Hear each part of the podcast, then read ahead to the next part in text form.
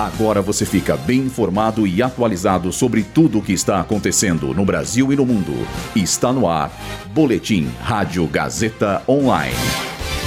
Polícia Federal realiza mega operação contra grupo que vendeu armas a facções brasileiras. PIB do Brasil cresce 0,1% no terceiro trimestre de 2023.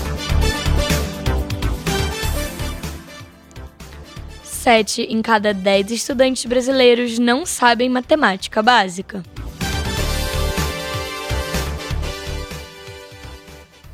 Eu sou Luísa Borgli e essa é a segunda edição do Boletim Rádio Gazeta Online.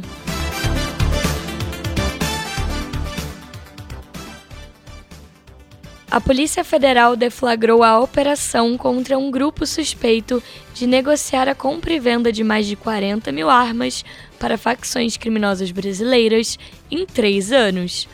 Organizada pelo Grupo de Investigações Sensíveis da Bahia, que é veiculada à Coordenação de Repressão ao Tráfico de Armas da PF, em Brasília, a investigação foi iniciada em 2020, quando armas com número de série raspado foram apreendidas no interior do estado.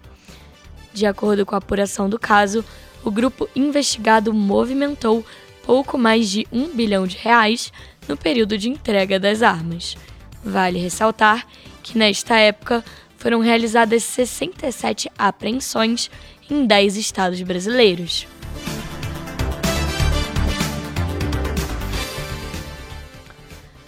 O PIB do Brasil cresceu 0,1% no terceiro trimestre de 2023, na comparação com os três meses anteriores. Os dados foram divulgados pelo IBGE. Esse é o terceiro resultado positivo consecutivo do indicador em bases trimestrais. Em relação ao mesmo período no ano passado, o PIB brasileiro teve alta de 2%. Entre julho e setembro, a agropecuária recuou mais de 3% por conta da saída de colheita da base de comparação. Já o segmento de serviços voltou a subir 0,6% no último trimestre.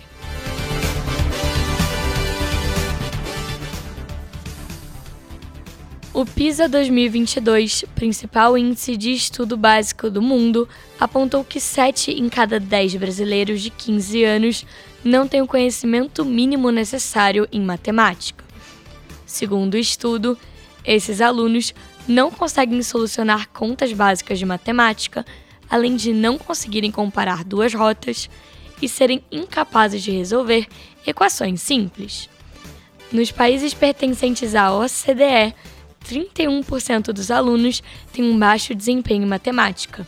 Já no Brasil, o percentual é de 73%. Além disso, apenas 1% deles conseguiu atingir os melhores níveis de rendimento em matemática.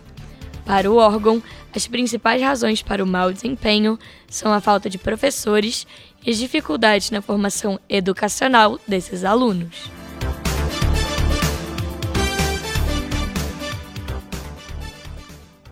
Esse boletim contou com o roteiro de Julia Lozano, Gabriel Borgonov, Luísa Borgli e Heloísa Rocha, suporte técnico de Agnoel Santiago, supervisão técnica de Roberto Vilela, supervisão pedagógica de Rogério Furlan, direção da Faculdade Casper Libero, Marco Vale.